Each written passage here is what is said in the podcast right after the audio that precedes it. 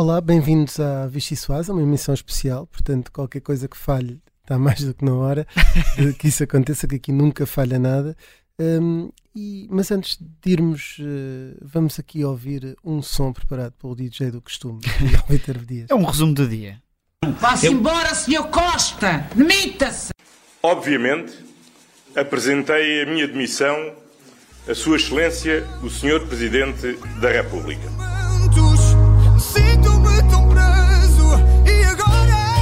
Não, não me vou recandidatar ao cargo de Primeiro-Ministro, isso fica muito claro. É evidente que esta é uma etapa da vida que se encerrou. Adeus que me vou embora, adeus que me vou embora, adeus que me embora vou. Esta é uma etapa da vida que se encerra e que encerro com a cabeça erguida, a consciência tranquila e a mesma determinação de servir Portugal e os portugueses. Ai, Costa! A vida Costa! Só para apresentar aqui as pessoas como habitual, eu sou o Rui Pedro Antunes, editor de política do Observador. Uh, por norma, quem inicia o programa sou eu ou, o Miguel Santos Carapatoso, que é o editor adjunto e jornalista do Observador, que ele gosta de dizer, como se os outros editores não fossem, o Miguel Viterbo Dias, que é o repórter parlamentar, a Mariana Lima Cunha e a Rita Tavares. Vai começar a Vichy Soase. Olha, para mexer um bocadinho com a dinâmica do programa, que hoje não temos convidado, eh, era António Costa. Mas isto é um momento histórico. Miguel e Rui estão na mesma sala na Já aconteceu, já aconteceu algumas já. vezes. Já, já aconteceu, mas visto que fui inopinadamente atacado logo na introdução deste programa, se calhar não volto mais. um, então, se calhar começo pelo, pelo Miguel Santos Carrapatoso. Então. Muito bem, vamos Sopa. a isso. Ah, queres que eu sirva a sopa?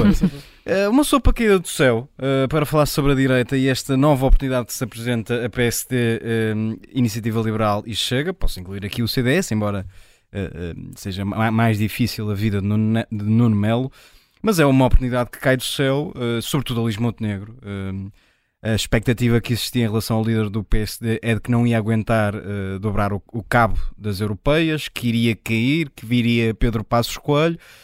Enfim, de um momento para o outro, uh, Luís Montenegro não só é um candidato sólido a primeiro-ministro, como ainda se arrisca a ganhar as próximas legislativas. Portanto, é de esta demissão acaba por cair do céu para, para Luís Montenegro. Também há aqui uma, um espaço de oportunidade para a iniciativa liberal, embora uh, num cenário em que haja uma grande polarização entre PS e PSD, à partida a iniciativa liberal será o, elo mais fraco e, claro, há uma excelente janela de oportunidade para o Chega que, no meio de uma crise de regime, porque é uma crise de regime, o que, o que motiva a admissão de António Costa, tendo em conta que existem suspeitas sobre um núcleo bastante próximo do Primeiro-Ministro, agora Primeiro-Ministro missionário, e que o envolvem, ainda ninguém sabe muito bem como, nem, nem em que circunstâncias, é que envolvem o próprio Primeiro-Ministro, portanto estamos a falar de uma crise de regime. Ora, quem é que ganha mais com uma crise de regime? É quem se afirma como sendo anti-regime, anti-sistema. E portanto André Ventura tem aqui uma oportunidade de ouro, tem o guião de campanha feito, pode passar uh, eh, 15 dias de campanha a dizer que os políticos são todos iguais e todos corruptos, que, uh, com os dados que existem na mesa, a suspeição pelo menos existe. E, portanto, creio que há aqui oportunidade para todos os gostos, mas há, e aqui acho que se abre ou pode abrir-se uma oportunidade para uma força de direita que era, eh, atendendo ao clima de emergência nacional, Luís Montenegro tinha aqui também o guião para justificar uma eventual uh, uh, reinvenção da Aliança Democrática, juntando CDS, Iniciativa Liberal e outros que se queiram apresentar. Portanto, isto era um cenário que Luís Montenegro poderia aproveitar, não sei se vai acontecer, não tenho informação sobre isso. Sei que há conversas nos corredores uh, do, dos, dos, três partidos nesse sentido, mas ainda é muito prematuro dizer o que quer que, que seja nesse sentido. É uma oportunidade, mas como todas as oportunidades trazem riscos, e termino com isto, para não me maçar muito mais, uh, Luís Montenegro, talvez de forma um bocadinho prematura, uh, afastou qualquer aliança com o Chega. As próximas eleições dificilmente PS e PSD terão maioria absoluta. Luís Montenegro pode ver-se na circunstância de ganhar as eleições e não, e não ter maioria no Parlamento que lhe permita governar. E se o senhor do outro lado for Pedro Nuno Santos, já sabemos como é que a história acaba. Acaba com uma geringonça à esquerda. Luís Montenegro talvez falou antes do tempo ao dispensar alegremente o Chega de futuras alianças. E Pedro Nuno Santos já disse também que não governa se ficar em segundo nas eleições, mas isso depois, no dia seguinte, as coisas já não são as mesmas e mesmo. Tem- Temos que ver que patos é que se alinham na altura. Exatamente. Um, por acaso era, era, um- era uma, uma reviravolta épica. Uh, Hugo Mendes e Frederico Pinheiro voltarem ao governo poucos meses O Mendes depois. volta, ainda A volta como ministro. patos. Mas, Mariana, uh, tua sopa? Uh, vou escolher uma sopa dissolvida, porque neste momento, uh, em água, no que vocês quiserem.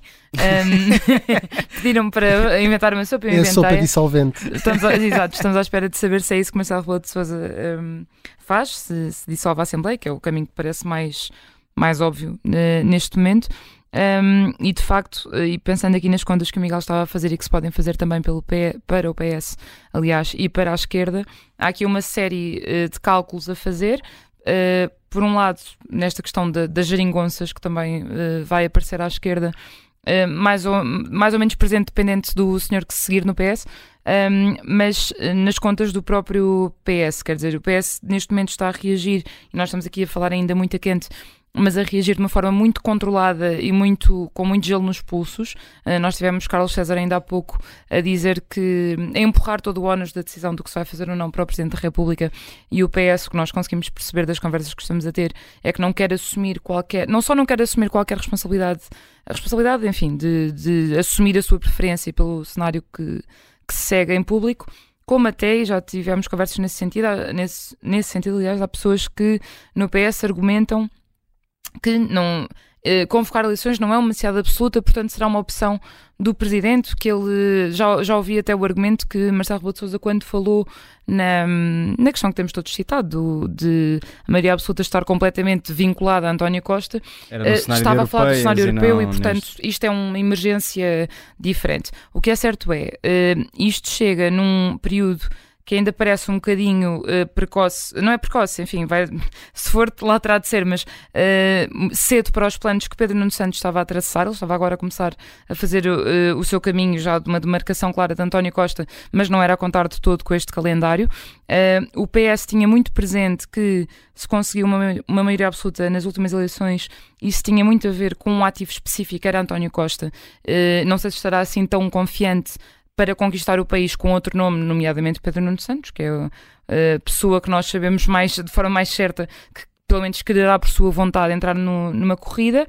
Uh, e com Pedro Nuno Santos, aí sim seria de esperar de facto que começassem conversas, enfim, a agitar a, a esquerda. Neste momento hum, é, é provável que tanto o Bloco de Esquerda como o PCP, uh, embora a decisão do PCP fosse mais inevitável por questões de saúde de Jerónimo de Sousa, mas estejam muito satisfeitos por terem mudado lideranças e terem antecipado que o ciclo da maioria absoluta podia acabar mais cedo um, e, portanto, devem estar a começar a fazer esses cálculos. Aliás, já vi vários dirigentes do Bloco de Parece-me Esquerda. que é mais útil, ou melhor, o Bloco de Esquerda está com mais vontade de ir a votos do que o PCP. Sim, Até e- mesmo pelas reações dos próprios e por razões óbvias que é, nas sondagens o Bloco está a crescer e o PCP Sim, o Bloco de Esquerda, de esquerda não, não queria dizer de perda, de esquerda, eh, está com- mais confiante do que, de- do que partiu para, para as últimas eleições, sabe que aqui poderia ter alguma dinâmica de, enfim, de conversa ou influência com, este- com o novo governo, com António Costa nunca teria, Ahm, mas sobretudo a esquerda já está a começar a preparar e já é possível ver em algumas declarações de elementos do Bloco de Esquerda e do PCP eh, a preparar a narrativa para umas próximas eleições que é Uh, vejam lá se não se esquecem do que aconteceu da última vez. Aqueles eleitores todos que foram parar ao PS com medo de uma crise e queriam estabilidade, vejam o que aconteceu e, portanto, no fundo, o que querem dizer é, lembrando-nos do que aconteceu nas eleições passadas, não cometam o mesmo erro duas vezes, desta vez nós, nós vamos contar. Vamos ver. A Rita Tavares, eh, não sei se estás em condições de te juntares a nós com uma sopa. Queria dizer, eh, Rita, Ficamos sem a Rita. Não temos Rita ainda. Temos que ir à Rita assim. Já lá vamos Mas temos o Miguel Vitero Dias. É Querem isso. que eu fale? Fala. É, por favor. também tens uma Posso sopa. escolher uma Miguel. sopa também? Podes. Eu sempre Não, que... Em teu nome, nunca em nome da Rita. Eu, se- sim, eu só falei meu nome. E mesmo assim, às vezes, o- eu sempre que posso escolho uma sopa da pedra e, portanto, aqui acho que se justifica, não é? Portanto, houve uma pedrada do Ministério Público. Uma pedrada no Miguel, charco. era para te Pedrada no agradar. e depois misturou-se tudo dentro de um caldo que foi a salganhada do dia de hoje.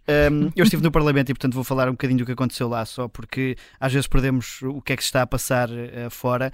Uh, e um, o, entre as reações dos vários partidos, na sequência da, do que estavam a dizer, foi engraçado ver as reações das pessoas com a expectativa eleitoral que têm. O PAN quis inventar uma coisa que é um orçamento de salvação nacional, que é aprovar este orçamento e prolongar a dissolução do Parlamento até a dezembro, pelo menos.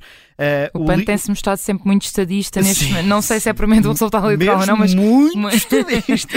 muito senatorial. o LIVRE voltou até a lembrar, logo a seguir à declaração de António Costa, que quem inventou a geringonça foi o LIVRE. Portanto, o, o, Rui Tavares disse: Nós pensamos no país, mas não se esqueçam de que o LIVRE é que inventou a geringonça. Para inventou não, até. não mentiu. É verdade, Quando forem votar, Uh, e depois houve, uh, houve alguém que não pode Os falar. Os ingleses do... inventaram o futebol e não ganham desde 66. houve alguém que não pode falar do Parlamento, mas gostaria e que tem uma grande expectativa de poder voltar, que é o CDS, que deve ter gasto o último, o último cêntimo do orçamento a abrir uma garrafa de champanhe, porque esta possibilidade é, é única para o CDS sonhar com esse regresso. Uh, posso dizer, posso avançar que se festejou a queda de António Costa nas salas de alguns grupos parlamentares à direita. Isso foi bastante audível nos corredores do Parlamento, festejou-se. Um, e, um... Não sabes quais, porque o Chega tinha já colado. Não, porque foi uh, ali. O, portanto, o Iniciativa Liberal e o Chega partilham um corredor, não partilham ah. gabinete, mas partilham um corredor. e foi alguns nesse corredor que, que, se, ouviu, que se ouviram festejos.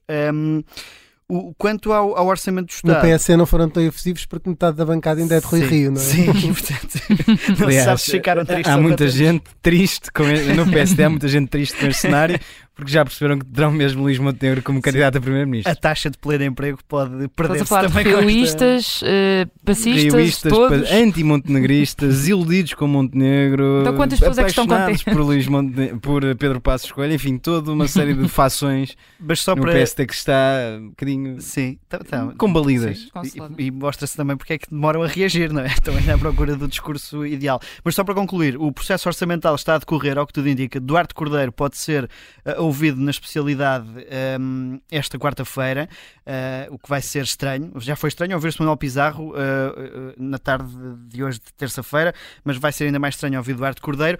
e neste momento, quando todos os cenários estão abertos, há um homem, só há um homem no país que tem um programa que é Fernando Medina e pode chegar a um debate e fazer como António Costa e dizer o meu programa está aqui e da última vez correu bem. Uh, Pedro Nuno Santos também tem um programa, é às segundas-feiras, Miguel. Fica, não te fica bem dizer que. Eu Fernando... estava a pensar, mas Pedro Nuno Santos ainda não lançou nenhum livro. Já lançou, chama-se Patos Desalinhados, não vou. É de Ghostwriter. não, ele não leu, não leu. Temos que ser justos, ele diz que não leu e nós Sim. acreditamos. Uh, Rita Tavares, um, há pouco chamámos-te aqui, mas não, uh, não nos estavas a ouvir porque eu falei baixo. tens uma, uma sopa para nós, que no fundo um, é o teu destaque deste dia? Bem longo que ele já vai. Não, não sei o que é que estão a pensar, não, não, não, não pensei muito no assunto, até porque não tive tempo. Mas pronto, é uma sopa, nem sei que lhe chama, é um, um hum, caldeirão uma entornado. Uma sopa surpresa, porque é um parece... caldeirão entornado e, e, sem ninguém saber quem é que vai limpar a mesa. Uh, é isso que, que neste momento uh, estamos a assistir de alguma maneira, que é a esta a esta indefinição total do que é que vão ser os próximos tempos, uh, se, se há eleições, se não há eleições, todos dependentes do Presidente da República e de uma comunicação que será feita só na quinta-feira, entretanto há muitas audições a serem feitas, e na parte do Partido Socialista, daquilo que vimos, muita cautela uh, relativamente ao que, ao que virá de Belém. E, e, sem aqui adiantar jogo, diria eu, porque há uma, havia uh, naturalmente nestas situações uh, os partidos avançam para terreiro a fazer pressão, foi isso que que temos visto durante o dia de hoje, desde que António Costa apresentou a sua demissão, por parte dos partidos da oposição que, que aproveitaram logo o, o, tempo todo que tinham para dizer, uh, para, para, vincar a sua posição e o que é que devia acontecer e o que é que o Presidente da República uh, devia fazer. Uh, o Partido Socialista, pelo contrário, está completamente a guardar o jogo. não se percebe se é cálculo político ou se será uma coisa de, de enfim, ainda há 12 horas não sabíamos que íamos ficar sem primeiro-ministro e sem governo e, e, e, portanto deixa lá ver no que é que isto vai dar. Uh, mas uh, o, o que é certo é que neste momento o próprio Partido Socialista não dá nenhuma pista sobre. E não, não, não dá nem às pessoas que nos estão a ouvir, nem a nós, nem ao Presidente da República, uh, uh, e parece preparado para ir a Belém dizer uma coisa do género: estamos prontos para o que o Sr. Presidente da República uh, quiser, até para aqui deixar que seja Marcelo a decidir e, e, ao mesmo tempo, dentro do partido, não criar aqui nenhuma perturbação adicional. Porque hoje, uh, também, ainda com o corpo de António Costa quente, passa a expressão, mas não há outra maneira de dizer, nesta altura também uh, não seria de esperar que, que, Carlos César fizesse uma declaração já. enfim, a, a, lançar o passo seguinte e o Congresso do PS e a. Ficamos sem perceber se António Costa é secretário-geral de missionário. Era Sim, era difícil. E mesmo abrir esse capítulo, não é? Mesmo dizer que António Costa deixava de ser secretário-geral, ia automaticamente abrir a guerra da liderança do Partido Socialista. Guerra, ou o que for, disputa, o que lhe quiserem chamar. E, e, e isso também poderia criar aqui algumas perturbações para aquilo que o, uh, que o PS pretende uh, para os próximos dias, uh, que é que as coisas possam ser decididas de forma a, a cautelar também alguns dos seus interesses. Resta saber quais é que são esses interesses nesta altura do campeonato. Eh, foi giro tu dizes que há o caldeirão entornado, porque eu lembro-me de António Costa na fase da geringonça, eh, quando as coisas iam sempre ficando tremidas e depois lá passava mais um orçamento, dizer que não era o João Ratão, ou não era a carochinha à procura do João Ratão. Uh, portanto, o Caldeirão uh, acho que se, se, enquadra aqui perfeitamente. Mas já agora, Rui, deixas-me interromper para te fazer claro. também uma pergunta e para te convidar a servir-nos uma, uma sopa. Ora, vamos lá, vamos lá. falar um bocadinho sobre, sobre Marcelo Rebelo de Souza e o que é que podemos esperar sobre, do Presidente da República, porque é ele, no fundo, que tem a chave do, do jogo. É uma sopa de cenoura com forte e mel. é uma sopa de gelado da Santini. uma, sopa, com forte e mel. Um, não, do lado de Marcelo Rebelo de Souza, o que eu acho que o Presidente uh, está neste, neste momento a pensar é que ele queria uh, um, uma segunda parte do mandato um pouco mais descansada. Por outro lado, uh, ele tem sido muito, eu acho que não há outra forma de dizer isto, humilhado nos últimos tempos pelo, pelo Primeiro-Ministro. Claro que não são humilhações do ponto não são humilhações eh, pessoais, são humilhações políticas. E deixa-me fazer-te uma pergunta que é. É, é difícil cenarizar eh, isto, mas se António Costa tivesse sido eh, mais leal, no ponto de vista institucional do termo, nos últimos meses, Marcelo Rebelo de Souza poderia ter segurado de outra forma o Primeiro-Ministro. Porque o que percebemos é que Marcelo aceitou de forma muito simpática a demissão de António Costa. É muito difícil perceber isso, porque hoje foi tudo completamente surpreendido. Eu não, não estou a ver nenhum comentador político ou analista que tivesse antecipado o dia de hoje.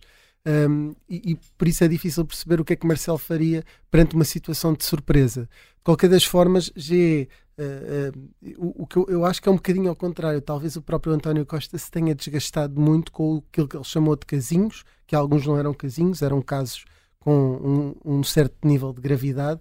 Um, e quando chega a este ponto dele próprio ser envolvido, decidiu não, não continuar. E quem contribuiu para parte desse desgaste foi também o Presidente da República nessa relação.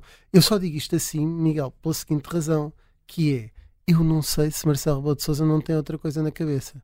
É óbvio que, tendo em conta o artigo que ele, uh, para já, apontou, uh, convocou o Conselho de Estado, uh, tendo em conta a dissolução da Assembleia. Portanto, tudo indica que vamos para eleições.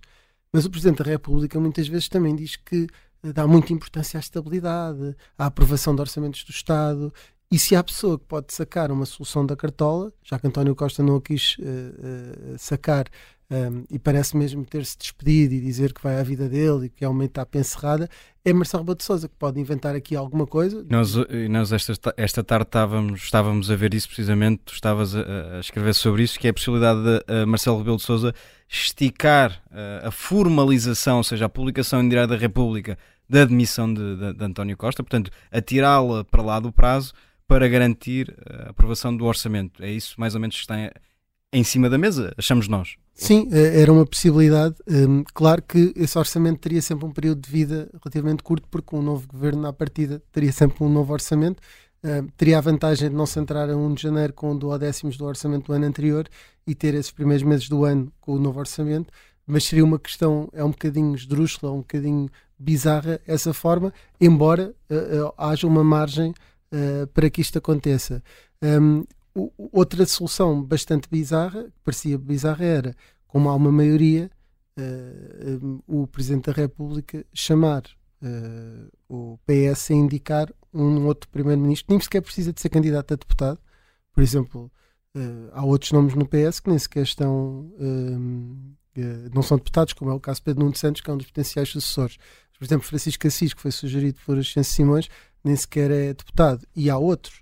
Uh, portanto, uh, nesse sentido, um, havia sempre essa margem. Não sei se isso também seria, Mariana, uh, plausível que o próprio PS depois aceitasse isso mesmo que o Presidente o quisesse. De Deixa-me só, Mariana, para, para te ajudar também muito rapidamente, temos pouco tempo, que é a questão da TAP. António Costa, hum. ainda no, no, último debate, acusou o governo de Pedro Passos Coelho de ter vendido a, a TAP já de missionário. Ora, este governo de missionário não poderá vender a TAP. Presume-se, se, for, se António Costa for coerente. Uh, acho que se presume que haja uma série de coisas que ficam, uh, que ficam penduradas. Lá está, estranho será também se, se isso acontecer uh, com. Nós estamos agora todos muito olhos postos no orçamento, evidentemente, um, e, e, tentar perceber se as medidas todas que foram anunciadas, isso foi grande, um dos grandes argumentos do do PS já nas últimas eleições antecipadas, que era que não tinha. Eh, que iam ficar imensas medidas, na altura, os aumentos de pensões, uma série de outras coisas por cumprir. Neste momento, nós temos a questão da TAP, que é um dossiê evidentemente delicado e em que o governo parece ficar, enfim, mãos atadas. Não, não há grande coisa que possa fazer, sobretudo depois dessa narrativa toda que rodeou um, a anterior privatização. E depois ficamos com outras. Uh, tínhamos outros dossiês muito importantes a correr, por exemplo, uh, reforma do SNS. Nós tivemos hoje o Ministro da Saúde um, a falar no Parlamento de uma reforma que já vem atrasada.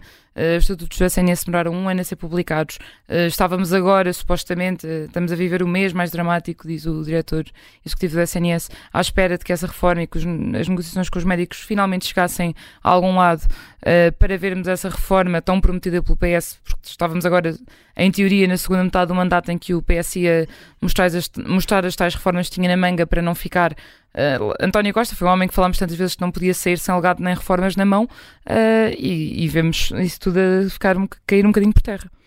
E, e, é, e é pensando neste cair por terra e, na surpresa do dia que chegamos ao fim desta emissão especial da, da Vichy Soase. Desta vez não temos convidado, mas na sexta-feira regressamos no nosso modelo habitual. Um, portanto, com, com, tu, com tudo aquilo a que já habituámos quem nos está a ouvir.